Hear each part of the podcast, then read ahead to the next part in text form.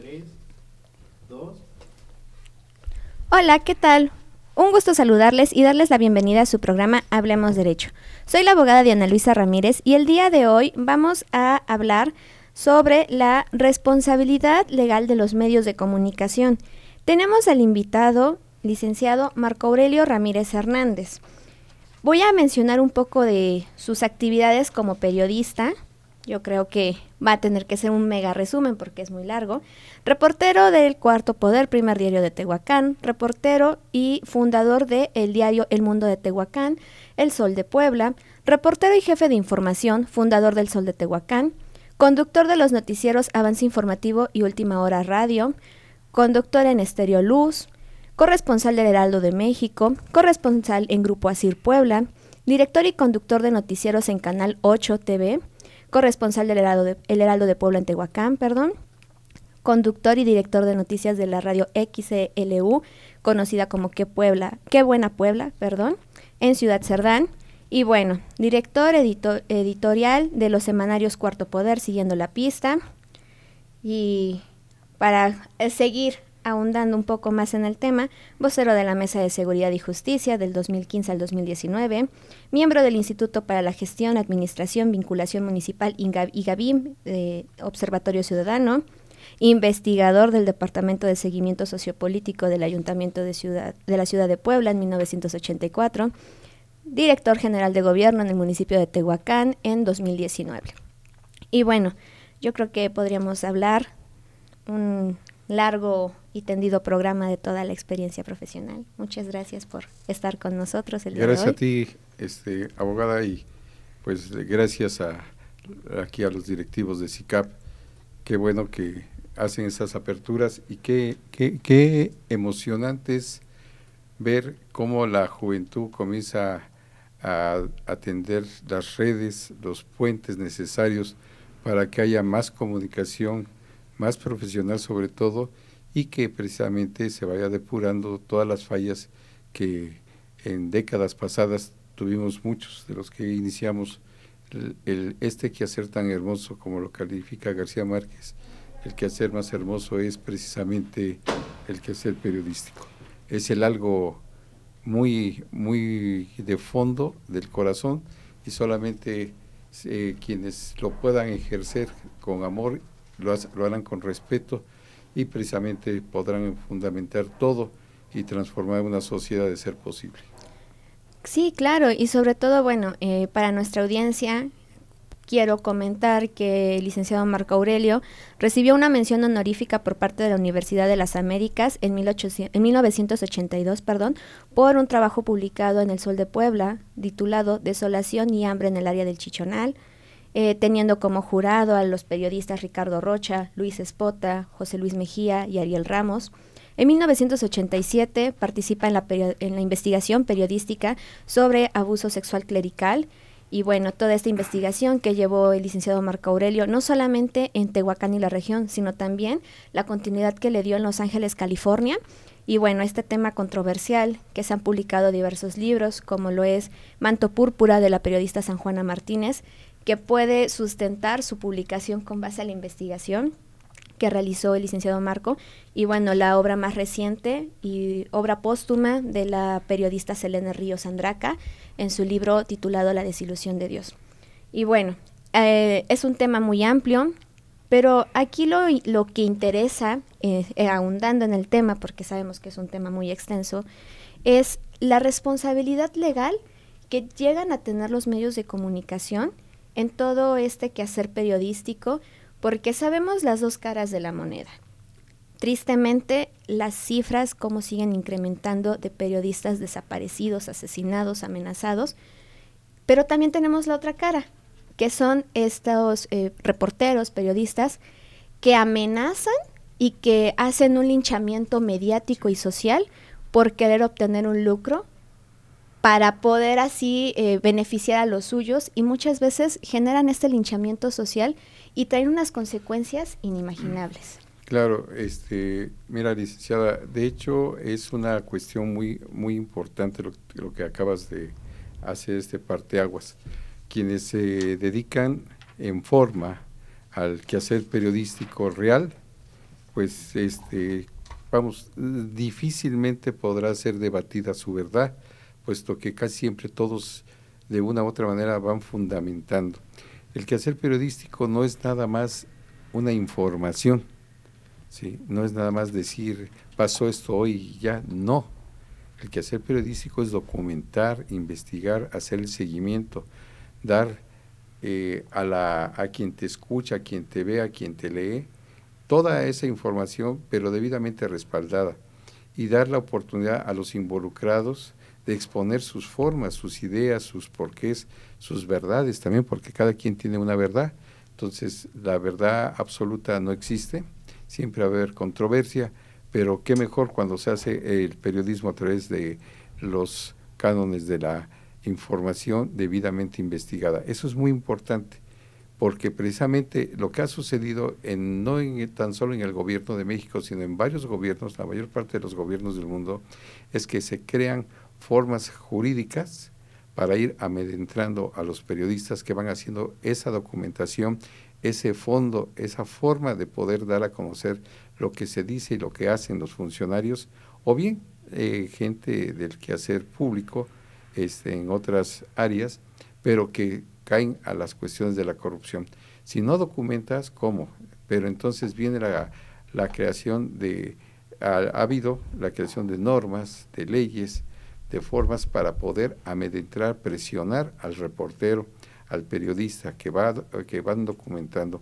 Por eso yo creo que la mejor forma de hacer periodismo es hacer un periodismo de investigación, un periodismo documental, un periodismo que valga la pena, licenciada, porque si no, pues, o sea, no, no es periodismo el que, a mi punto de vista, ¿verdad? Salvo yo respeto las formas de escribir, de pensar, expresarse de todos, pero no es hacer periodismo nada más hablar por hablar, no es nada más hacer periodismo, retransmitir, porque entonces nada más se vuelve uno un retransmisor del dicho, de un hecho que emite otra persona. Y que se vuelve un teléfono descompuesto. Así es. Eh, así porque yo entendí esto y ahora le voy a poner otra palabra que creo que va a pegar más en el, en el encabezado de la nota y se hace un teléfono descompuesto y tristemente el, yo muy en lo personal me he dado cuenta que el me- los medios de comunicación no por nada les dicen o, o no por nada no se les eh, reconoce este en muchas ocasiones la importancia que tienen porque el, el comunicólogo el periodista lleva consigo la responsabilidad de transmitir de forma lo más neutral para que entonces el auditorio el público se haga un juicio propio no por nada también es conocido el cuarto poder Claro, y este te quiero comentar, o sea, ahí precisamente es la esencia, ¿no? Sí, yo creo que el quehacer periodístico es prácticamente el escultor real de una sociedad. Uno está obligado a investigar, uno está obligado a documentar, uno está obligado a ver las caras diversas del hecho que se, que se argumenta y se da a conocer porque cada quien tiene una, una situación, una perspectiva, y siempre va a haber gente que esté a favor de una u otra persona. O sea, pero aquí lo importante es dar la información lo más veraz posible, ¿sí? Y, y tener las versiones de ambas partes, porque, o de dos o de tres involucrados, los que sean, porque es muy importante. Fíjate que, por ejemplo, en décadas pasadas, ¿sí? yo voy para 50 años de quehacer periodístico, Sí, y te quiero decir, este, he conocido las diversas formas y de cómo en algunos gobiernos, pues eh, el control no es nada nuevo de que algún medio te restringen la publicidad, cuando es un derecho, además Claro. hoy es un derecho la publicidad, es, es un derecho que tienen los concesionarios de medios de comunicación, de, vamos, de que puedan tener acceso a diversos paquetes publicitarios de los gobiernos de los particulares, pues ya criterio del particular, pero sin embargo, es la forma en que van amedrentando, van eh, presionando, sofocan a los medios para que no puedan difundir. ¿Qué pasaba en la década de los 60, 70, 80, 90, parte del 2000? El control del papel a través de la proveedora importadora de papel, esa famosa pizza. ¿sí? Si ellos querían, te vendían papel podías imprimir tu periódico cuando era el predominio de los medios impresos. Entonces te controlaban el papel, te controlaban las tintas. Y de allí precisamente se viene, es una forma de control de los, ahora sí, los cobijados bajo el sistema recibían las dotaciones necesarias de papel, los que no, no tenían papel. Esto fue así, hoy en día pues son las cuestiones de las leyes. El Código Civil marcaba una situación antes, las injurias, las este, algunas otras cuestiones que, que, van poniendo sí, claro, y que después ya, ya se han quitado, unas existen, otras no. Y es como van presionando al reportero.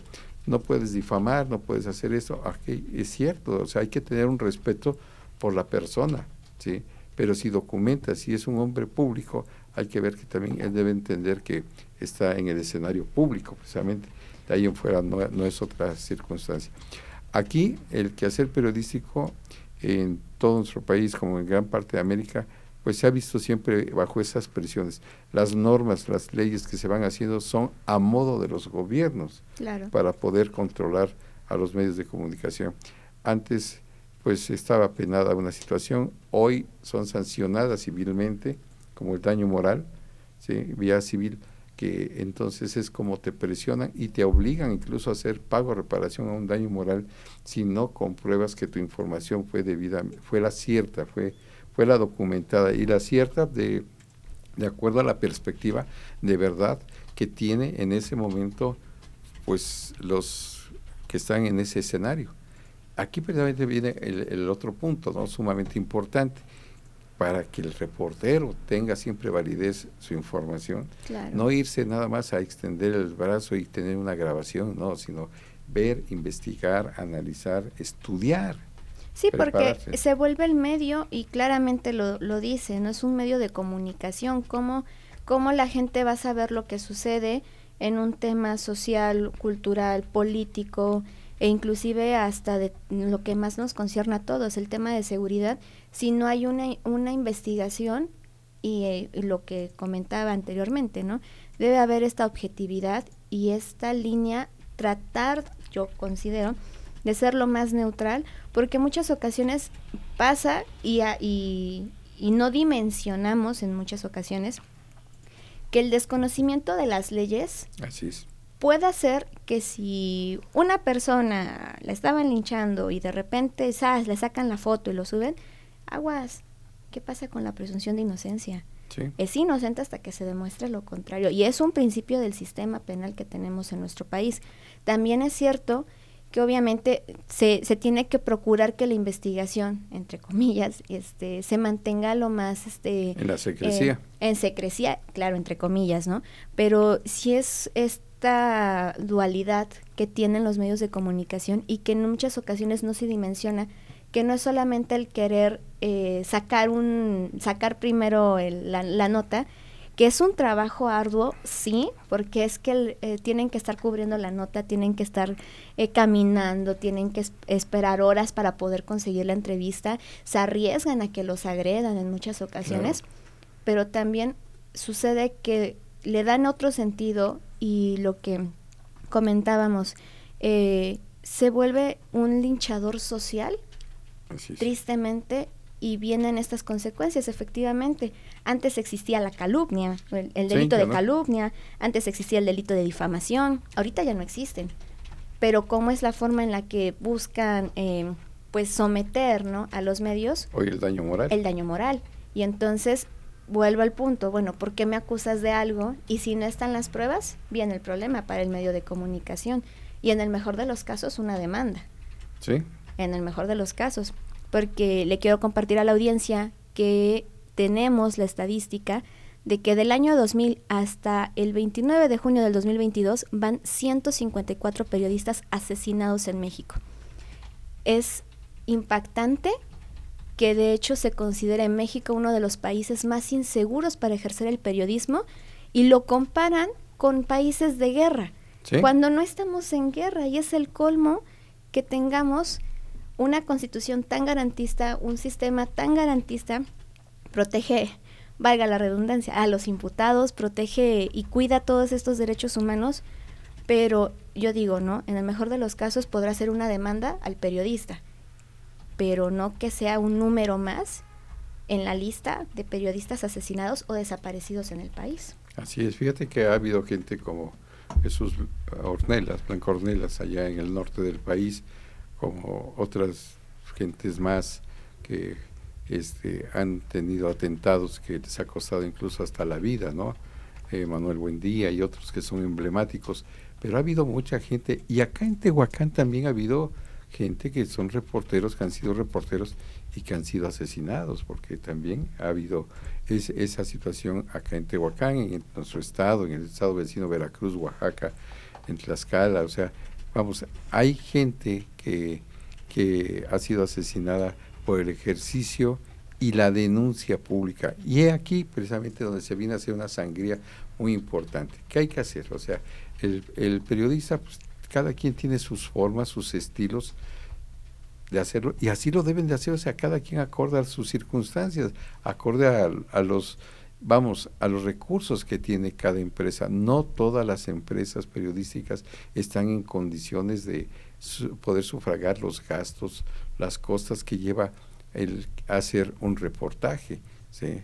Eh, imagínate, imagínense amigos, a mí me tocó la cuestión de hacer periodismo, este, todavía cuando se hacían eh, iniciarme en el periodismo cuando se hacía eh, tipográficamente, después linotipográficamente, después al sistema frío, que fue el offset, después otro, y hoy sí, pues a través de los sistemas de, punta. Pero, ¿qué es lo que pasa? O sea, no es lo mismo tener forma de viajar y poder estar presente y ir al hecho, pero en ese tránsito yo siempre he dicho, te tienes que preparar, tienes que ir leyendo, tienes que irte documentando. Hoy tenemos muchas herramientas, de veras, bastantes herramientas que antes no se tenían. Hoy no hay pretexto para que el reportero no se pueda documentar. Hay formas de documentarse, leyendo, estudiando un poco más y a diario. El periodista se tiene que documentar a diario. Es como un doctor, si un día no sabe qué redescubrimiento, qué bondades hay más de la medicina, pues, se quedó atrás ya. El periodista igual y el abogado igual y la mayoría de profesiones son iguales. Difícilmente encuentras hoy en día una profesión o un quehacer que esté estancado. La tecnología nos lleva precisamente a que debemos hacer un esfuerzo y de ahí ese esfuerzo debe ir compaginado con leer, con saber escribir, saber, vamos, muchas cosas, porque se ha perdido hasta la esencia de escribir. Hoy ya no más es hablar, hablar, hablar. No, o sea, tienes que saber escribir, tienes que saber redactar, tienes que saber darles formas, ¿sí? Cosas, situaciones que se perdieron en su momento, ¿sí? Eh, unos años para acá, pero hoy en día el periodismo es, vamos, una de las formas en que afortunadamente a través de redes y a través, por ejemplo, hoy aquí veo en CICAP, pues este, este avance tecnológico tan grande que se llega a tener, porque a, cuántas, a cuántos lugares hemos, estamos llegando, ¿verdad? Son un, sinnúmero. A varios países, la licenciada, está aquí también la licenciada. Tenemos a la directora Aileen.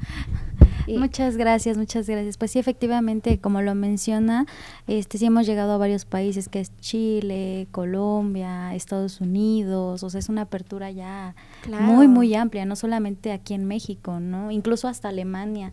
Entonces digo, bueno, ya es mundial, ¿no? Sí, sí, sí, sí. Y es que así debe de ser, ¿no? debe de ser esta... Esa es la comunicación, la esencia de la comunicación es precisamente, y dirán algunos este, si le escuchas en ese momento, bueno, ¿por qué? ¿Cómo dices en esos países si no sabes español? No, sí, hay colonias, hay lugares donde se, sigue sosteniendo el español, ¿sí? Y, vamos, llega, ¿sí? De una u otra manera. Yo me acuerdo, por ejemplo, en, Estados Unidos, eh, me, tocó, me ha tocado estar también en la Unión Americana, y pues este hay radiodifusoras eh, decían, y vamos ahora a un saludo a todos nuestros audioparlantes hispanos, ¿no? Y, o sea, vamos, en eh, varios medios de allá igual, en, habla hispana, y es que esto es universal, el periodismo es un, es un arma universal para poder expresar, para poder decir la realidad. Ahora, ¿cuál es la misión del periodista? El periodista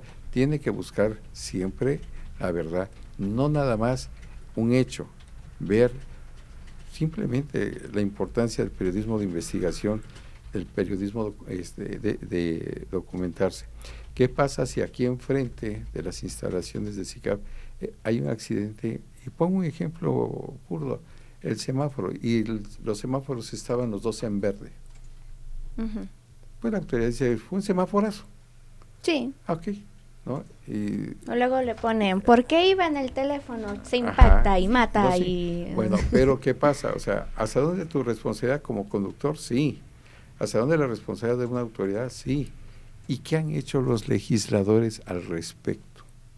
O sea, a la normativa que debe existir y que se debe de aplicar en esos reglamentos, en esas situaciones hasta dónde son funcionales. Es que el bando de, tránsito dice, el reglamento de tránsito dice que tiene preferencia que circula a tu derecha. Ok, sí, pero ¿cuándo haces esa difusión? Claro, y, sobre todo el contrapeso, perdón, el contrapeso que hace el, el medio de comunicación para poder mm, pues ser esa esa cuarta esa voz no ese eh, cuarto ahí, ahí va yo precisamente es la importancia que las autoridades todos los funcionarios, y les hago una invitación a todos los funcionarios, aquellos deben de tocar la puerta de los medios de comunicación, que recuerden que ellos son servidores públicos, están al servicio del público y deben acudir a todos los medios de comunicación, desde el más pequeño hasta el, más gigante que tengan en su localidad, en su estado, para difundir todo lo que tienen su que hacer, porque si no, pues ellos nada más lo van a hacer y ellos creen que es obligación del medio andarlos buscando para que informen. No, el que tiene que la obligación es el funcionario. Una, otro de los problemas que ha habido de cómo eh, llega una mordaza a los medios de comunicación es precisamente transparencia y acceso a la información. ¿Qué te dicen ahora? Sí, hay más apertura, sí, puedes documentar mejor, sí, fundamentas eh, tu investigación periodística en base a ello, sí, eso es cierto, pero también te limitan porque hay cosas que te dicen, esto no, porque está a resguardo, porque es por seguridad nacional, porque esto se acordó que quede a resguardo hasta tal año. O sea, ajá, y entonces esa verdad sigue oculta. Esa ignorancia del periodista hacia sus radioescuchas o sus lectores se, se, se aumenta, se incrementa. ¿Por qué? Porque no hubo la información necesaria del funcionario. ¿sí? Y yo creo que, o sea, están para dar un servicio y de esa manera poder impulsar. Solamente así tendríamos una mejor sociedad, podríamos caminar más fuerte, más de la mano y poder hacer que haya un quehacer político de, alto nivel. Sí, claro. Y sobre todo, bueno, estar en el entendido. Cada quien va a tener una opinión diversa, pero siempre debemos de mantener una línea, en especial eh, el medio de comunicación, eh, sea, sea cual sea. Ahorita se, se estila mucho que sean Facebook, sean páginas de Facebook. Es, yo considero que la labor de comunicar se estima buena siempre y cuando se respete y sobre todo haya objetividad, porque en muchas ocasiones, ¿qué pasa? No diré nombres, pero a su servidora, su servidora fue candidata síndico en las elecciones del, del año pasado. No diré el nombre de, del señor del chaleco kaki, que por, por casualmente siempre nos encontramos. Veo una foto que una foto de una reunión que yo había tenido tiempo atrás, la descarga, crean un perfil falso, la suben y dicen, ya está ganando y está repartiendo cargos públicos. Oye, espérate, ¿y por qué me estás, por qué me estás difamando? O sea, ¿por, ¿por qué quieres atacarme? Ah, ¿por qué? Porque le estaba recibiendo su página, su medio de comunicación, publicidad de X colores. Y el problema está en que distorsionan la verdad y mediáticamente te provocan un linchamiento. A mí me atacaron, a mí me estuvieron criticando y entonces yo dije, ok, tú publicaste lo que tú dices y muchas veces cobardemente usan medios de comunicación falsos, pero ¿y el derecho a la réplica? Porque es mi derecho. Es un derecho. Tengo mi derecho a replicar. Mira, tienes el derecho a, la réplica. Y aquí viene una parte muy importante que hace un rato mencionaba. ¿sí? El periodista, el reportero, el comunicólogo, tiene que ser gente que esté preparada, que sepa lo que está difundiendo. O sea, en base a las leyes, a las normas, el respeto que debe tener, hasta dónde son sus alcances, porque esa es la realidad. Nosotros no somos los dioses de la verdad, somos únicamente transmisores. de una verdad y esa otra verdad tiene que ir con, compaginada con los demás, con las demás verdades que pueden resultar. Quizás sí, estabas repartiendo sonrisas o algo, no sé, en ese momento. Claro, pero, atacar y decir, esta niña está en una fiesta y estamos en pandemia, a ver, este... Sí, era una foto de más de un año atrás. Dos años atrás y, y, el señor, no diré nombres porque no considero necesario, pero, él sabe perfectamente quién es y me tocó mucho esta crítica y obviamente la gente que ni me conocía me señalaba y decía, oye, espérate, esa foto tiene casi tres años hasta las personas que estaban ahí salieron a, reclamar porque se estaban viendo perjudicadas por una mala información. Pero bueno. La cuestión de la, o sea, eh, ahí eh, la falta de criterio. Una, dos, la falta de preparación. Es que no puedes tener criterio si no tienes una preparación claro. Ah, básica. O sea, tienes que, que saber escribir y demás. Hoy las redes son un medio tremendo. Es algo, vamos, es lo que decíamos antes, la locomotora, y después decían el metro, ¿no? Hoy es el medio más rápido ¿sí? para transmitir y eso es bueno, pero ¿hacia dónde vamos? Cuidado, ¿sí? porque debemos de tener mucho cuidado porque así como podemos eh, transformar a alguien hacia arriba, también podemos destruir y después aunque queramos reparar un daño, no es posible. Y ahí es ahí donde precisamente uno debe tener ese estudio, esa preparación para poder tener condiciones de un criterio que te pueda llevar a hacer una denuncia documentada, un algo, pero bien, o sea, hacer un verdadero periodismo. Hay, hay vamos, eh, los principales periodistas del mundo y que han participado en contiendas tremendas, precisamente es, han practicado más el periodismo de investigación. ¿Por qué? porque van documentando. Y esto ha sido una enseñanza tremenda. Eh, vamos, hay medios emblemáticos en México, en su momento fue Excelsior, en su momento hoy es Universal, Reforma, Proceso, y podemos decir otros medios más hoy en día, sí, pero este, ¿qué pasa? No es tan fácil hacer ese tipo de periodismo. Vuelvo a lo que antes mencionaba, depende también el potencial económico, estructural que tengan los dueños de ese medio. Hoy, por ejemplo, Tehuacán ya está en otras plataformas. SICAP, por ejemplo, está haciendo un medio de comunicación de, vamos, de eh, lo más sofisticado que se pueda tener. Estamos llegando a varios países, sí, está haciendo, sí, pero si vemos sangre nueva, gente preparada, gente que viene de escuelas, de universidades y que sigue preparando y se preparan también en la Universidad de SICAP y demás. Y todo esto es, viene siendo un ensamble. ¿Para qué? Para poder tener mejores comunicadores, mejor gente que pueda hacer una mejor sociedad. El periodista es parte, vuelvo a repetir, de los escultores que debemos ser de la sociedad.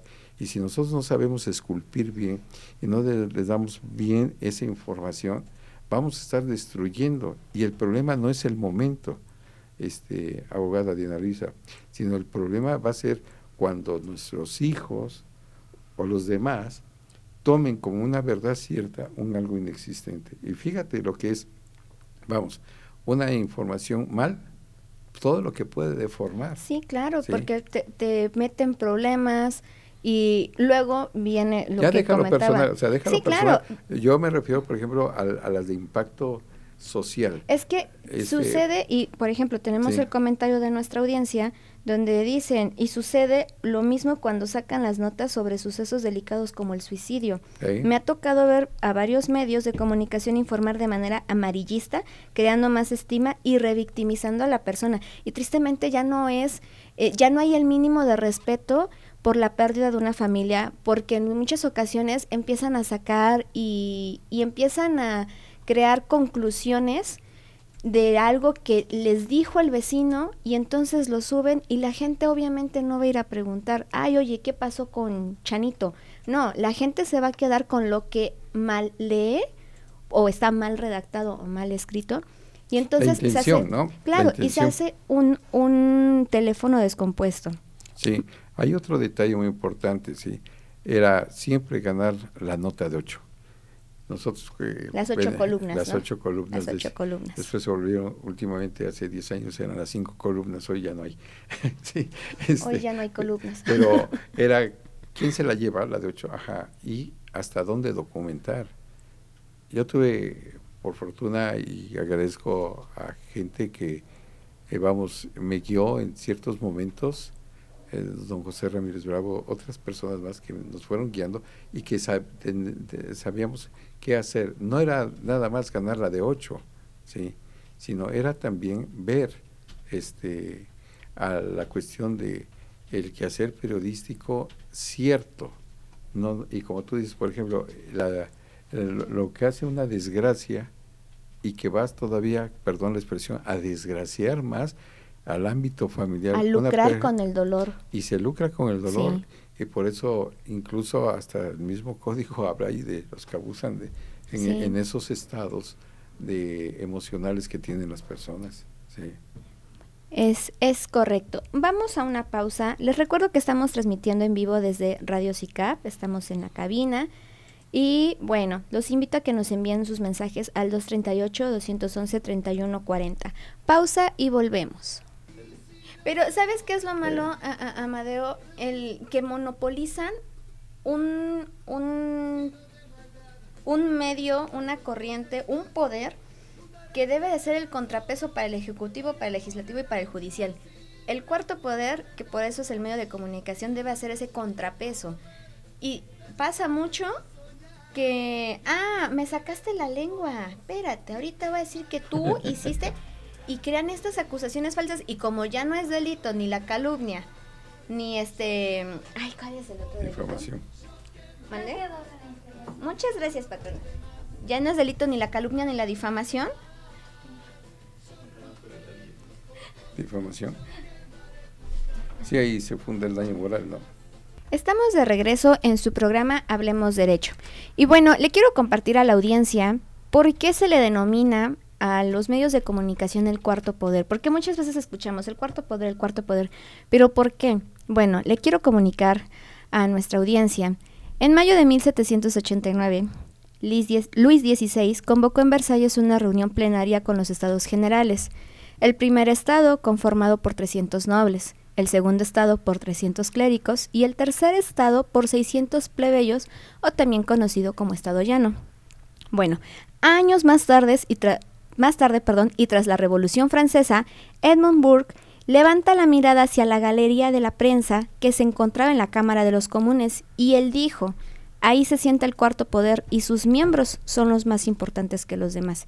¿Y por qué eh, la importancia de entender por qué es el cuarto poder?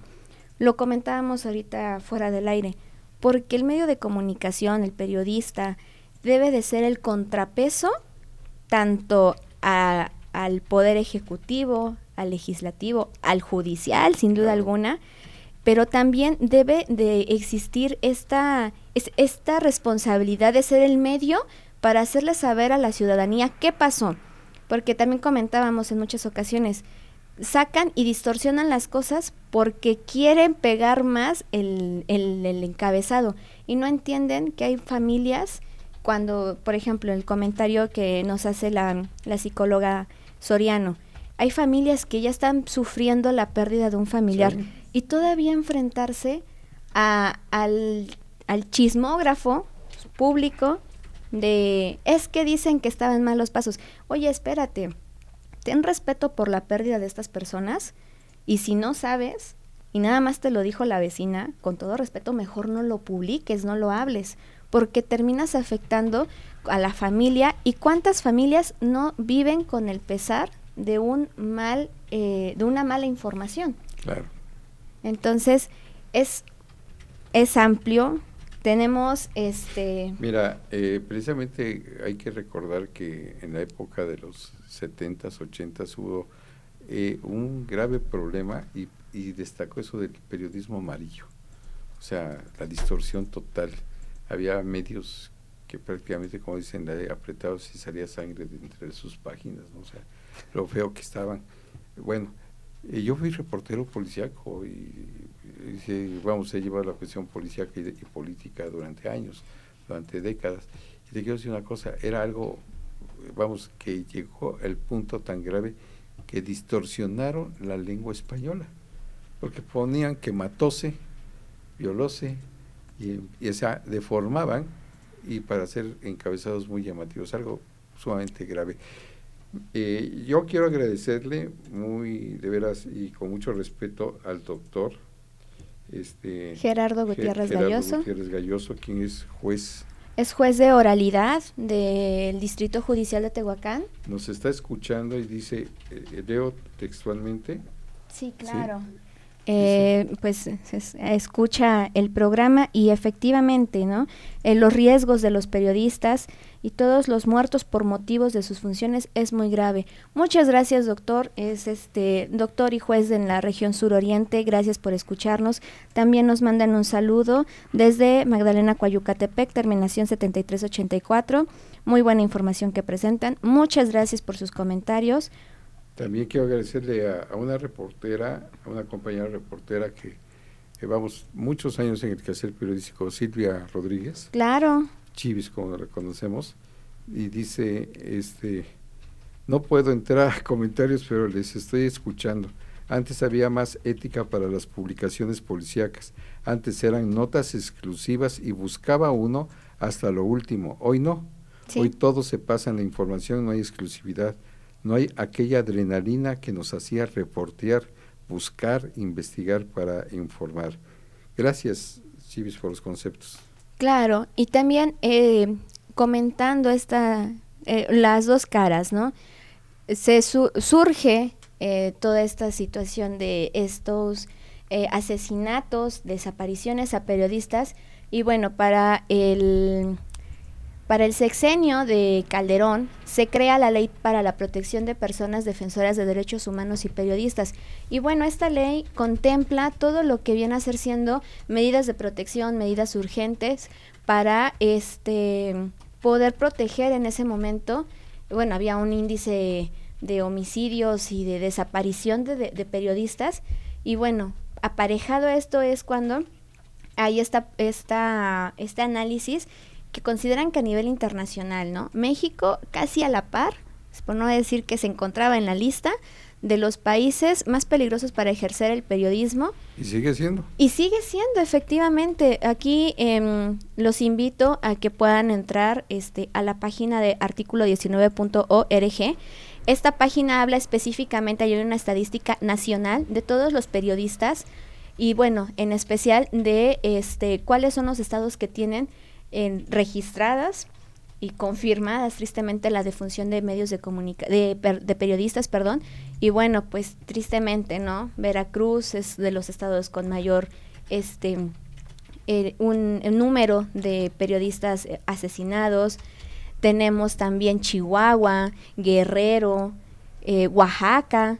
Entonces se vuelve un tema que efectivamente el periodismo y que estos periodistas pese a que los privan de la vida, también sacan el, es que se supone o sacan conclusiones otros colegas de que creían que estaban involucrados con este nexos delictivos, ¿no? Y termina siendo como en una nota mm, en una ciudad terminan revictimizando a las familias y el riesgo que se pone también a las familias de los periodistas porque todos terminan asesinando, o sea, tienen que huir, tienen que cambiar de nombre. y, un mal manejo de la información eh, expone, hay que, es una de las reflexiones más de fondo que se tiene que hacer, una mala información que se maneje no tan solo este, perjudicas a un tercero, sino también a tu propia familia. Le quiero agradecer a don, al licenciado este, Guillermo Alejo, con terminación 7085 de que estén en, en, la Ciudad de México y nos está escuchando en este momento.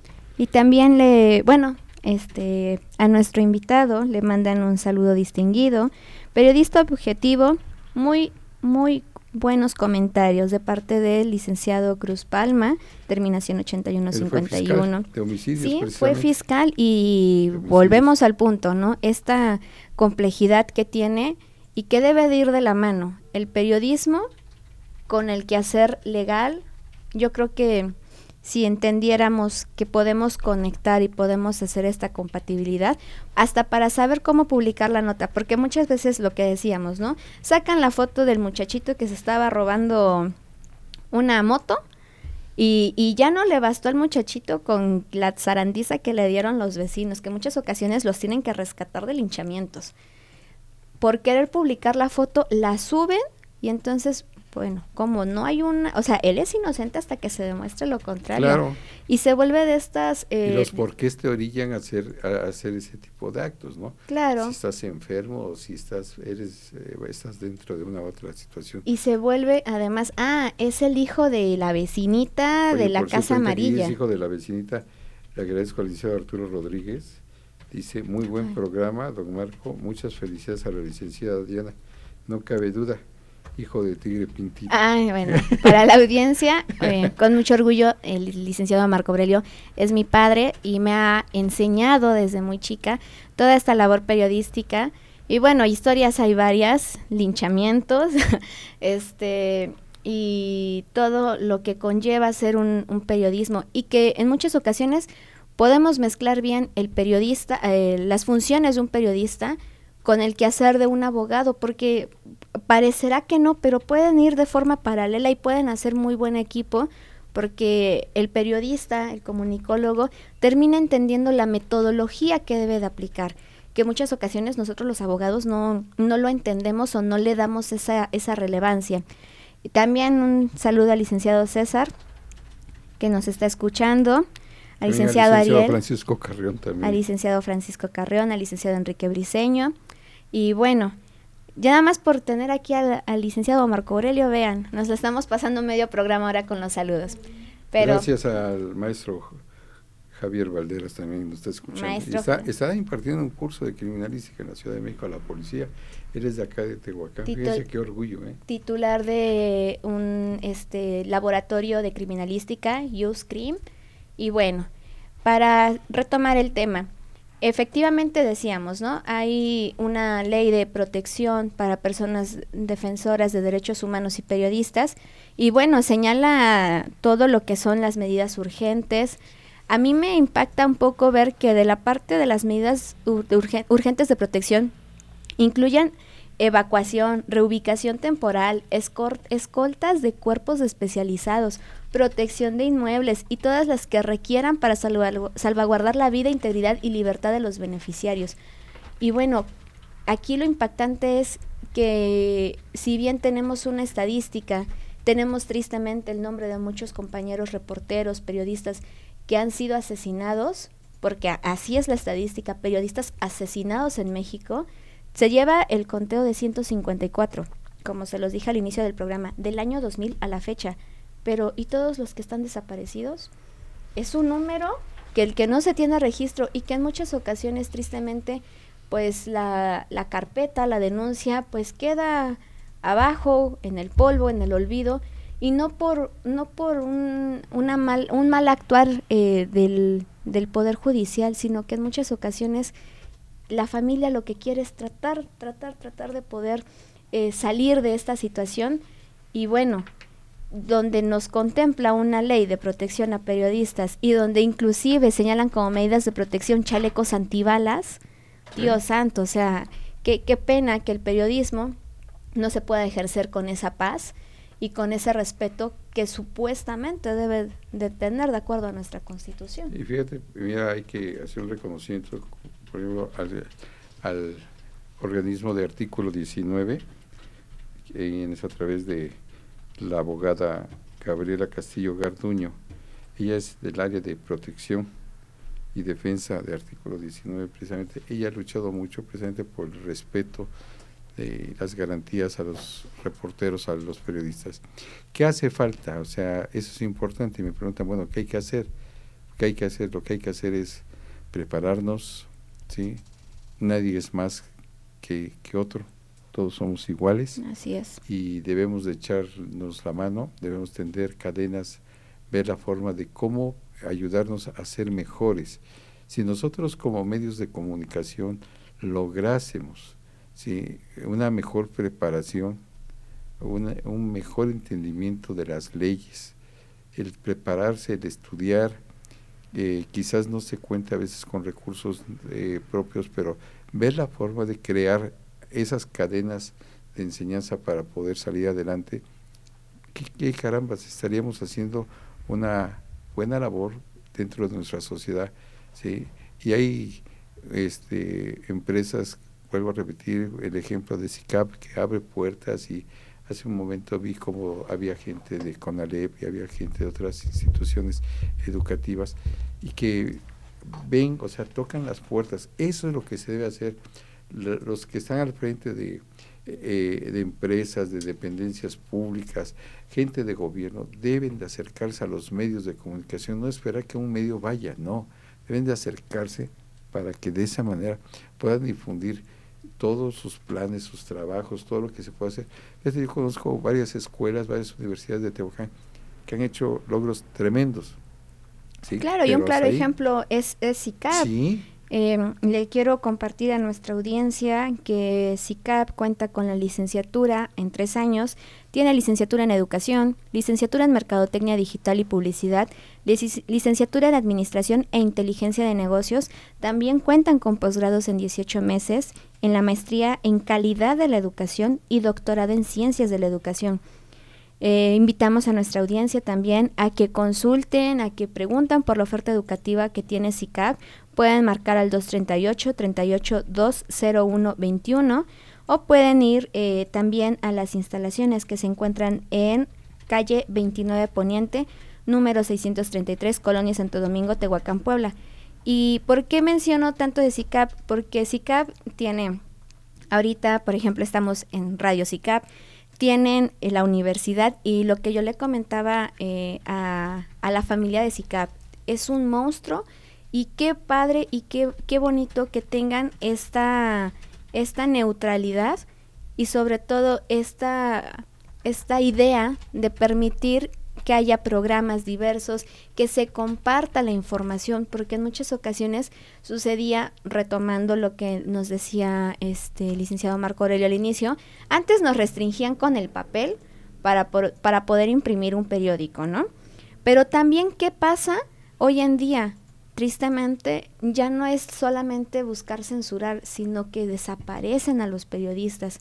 Y efectivamente hay una situación muy, muy, muy delicada en, en el país y por eso la importancia de que no nos dejemos, eh, como periodistas, no se dejen intimidar, pero hagan un buen trabajo de investigación.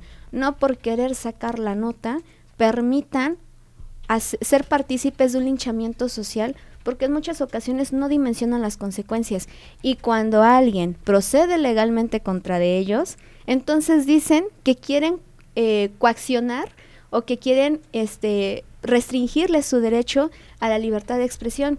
Y debemos de tener en cuenta que es una línea muy delgada, la libertad de expresión con el respeto a la moral y a la integridad de cualquier persona. Así es. Y también le quiero comentar, licenciado Marco Aurelio, le mandan saludos desde la Ciudad de México, terminación 7085. Y también le mandan saludos con la terminación 4453. El mensaje es felicidades por su programa. Creo que tendría que regular mejor las leyes respecto de los comunicadores sin importar el ámbito por el bien de la ciudadanía y de ellos mismos. Felicidades. Gracias y le agradezco al maestro, eh, a don Pablo Ruiz, director general de Milenio Puebla. También nos, está, escuchando. Sí, está mandando una felicitación. Gracias, don Pablo fuimos compañeros en el Heraldo de Puebla y Lente también. Y también un saludo al maestro Melgarejo, claro, este, al maestro Sergio Manuel Vidal Melgarejo, este, y es rector de una universidad de Tehuacán, es compañero de, del despacho, y sin duda alguna comentamos. Manuel Domínguez también, mira, ah, yo les decía, ¿no? La mitad del programa fue plática y la otra mitad va a ser de saludos. De verdad que consideramos es un tema muy amplio. Sí se les invita a los Edmundo compañeros. Velázquez de Edmundo Velázquez de periódico Central, y Página Negra allá en la ciudad de Puebla. También es por cofundador con Selena Ríos, Andraca, que en paz descanse, periodista y bueno, eh, sí es muy importante recalcar esto. En muchas ocasiones la importancia de que los medios de comunicación se acerquen con los abogados, no por una circunstancia eh, diferente más que saber y entender que va a haber cuestiones que tienen que respetar sí o sí para no entorpecer el procedimiento, porque en muchas ocasiones la gente dice y está esta este comentario, creo que la audiencia no me dejará mentir, y es el, hay más derechos para los delincuentes que hasta para, para la ciudadanía, pero no entienden que el manejar mal una nota por querer la primicia y publicar la imagen o publicar este sin censurar este al supuesto delincuente y digo supuesto porque lo sostengo no hay una sentencia en su contra en ese momento qué pasa entorpecen el procedimiento y no dejar de lado también, los medios de comunicación pueden entrar a audiencias siempre y cuando sean públicas. Y cuando son públicas, claramente el, el juez de control tiene que cerciorarse que se encuentren y les apercibe y les explica que si bien pueden estar, tienen que comportar y mantener las normas para no entorpecer el actuar judicial. Así es. es, vamos, es muy bonito que, que abren puertas y que nosotros a veces por ignorancia la cerramos. O sea, ojalá esto mejore y de veras eh, yo quiero darle las gracias a la licenciada Aileen Solís, Solís al director general de SICAP, quien este, nos con esta invitación y se lo agradezco, se lo agradezco. Y de veras eh, a los señores compañeros que practican este quehacer tan hermoso que es el periodismo, hay que documentarnos esto es crecer, crecer, no nos podemos estancar, no podemos quedarnos quietos. O sea, la inquietud la traemos muchos en la sangre y tenemos que seguirle echando más ganas para ser mejores y tener así una mejor sociedad. Somos los obligados a mejor informar, somos los obligados a dar la mejor verdad para que sea así una mejor sociedad. ¿Y eso cómo lo haremos? Preparándonos, estudiando más. Si no nos preparamos, no estudiamos, licenciada, no, no es solo la buena intención. Licenciado, que tengo otro mensaje. Gracias por recordar que estuve sirviendo en Tehuacán como fiscal de homicidios. Muchos temas importantes y trascendentes se resolvieron con la participación del IC Marco Aurelio, siempre objetivo. Y aquí es donde yo hago y recalco esta, esta importancia. Uno como abogado ya sea defensor o fiscal, no vamos a andar, no vamos a andar de periodistas, pues, o sea, ya tenemos mucho que hacer. Y vuelvo al punto, nosotros no tenemos el conocimiento de la metodología para poder hacer una investigación y que nos podemos apoyar bien de la mano con periodistas, nos podemos apoyar bien con los medios de comunicación para que difundan lo más neutral y objetivamente posible las notas. La gente armará su criterio y armará su punto de vista a sus expectativas personales pero mientras se permita hacerle saber a la gente, pasa esto, tú haz tu criterio, creo que es lo mejor y estar evitando lucrar de forma errónea con los medios de comunicación. Otro saludo de terminación 1760. Felicidades, abogado Marco Aurelio y Diana Luisa, por tan importante información. Infinitas bendiciones por su labor diaria. De verdad, muchísimas gracias. Nos manda saludos el licenciado Carlos desde la ciudad de Puebla. Este, muchas gracias, licenciado. abogado, gracias. Y bueno, eh, también quiero mandar un saludo eh, a, al a mi tío Lorenzo, hoy, su, hoy cumpleaños, tío le mando un saludote. Y bueno, es, es un tema muy, muy extenso.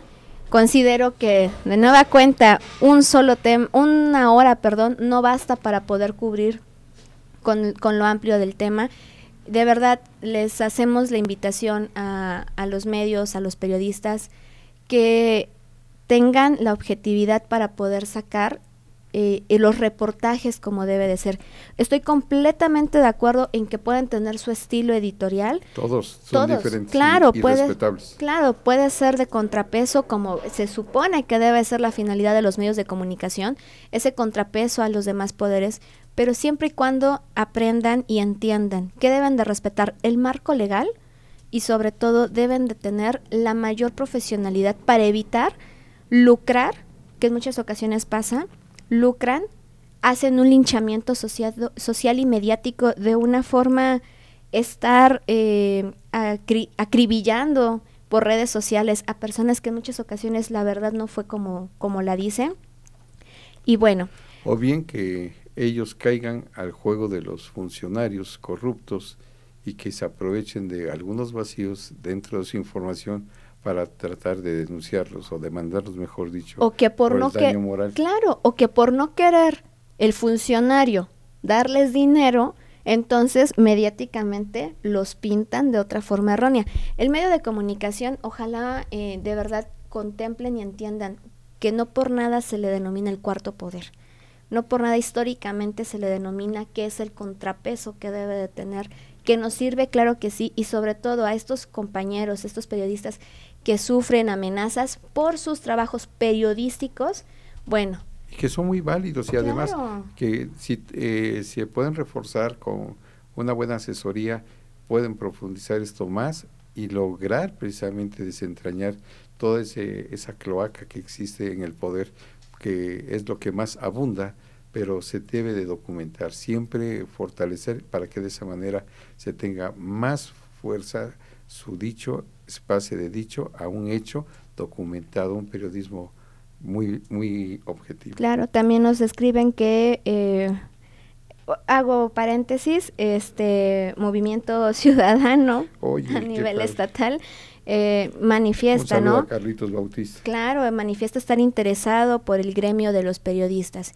Y bueno, eh, amable audiencia, también eh, le doy un pésame a la familia Espinosa López por, por su reciente pérdida de, del señor Manolo Espinosa. Nuestras más sinceras condolencias y pues una hora lo sostengo no nos alcanza para tocar un tema que solamente fue superficial.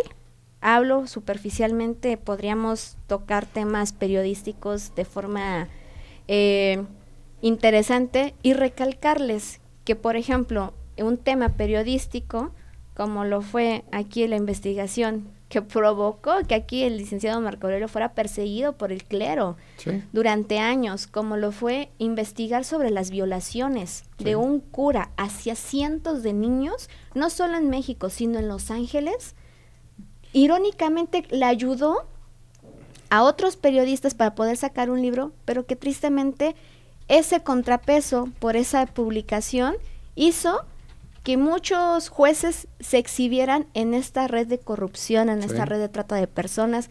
No generalizo porque hay jueces que son intachables, que son muy garantistas, pero este es el contrapeso y la dualidad que tienen los medios de comunicación y el periodismo con las leyes.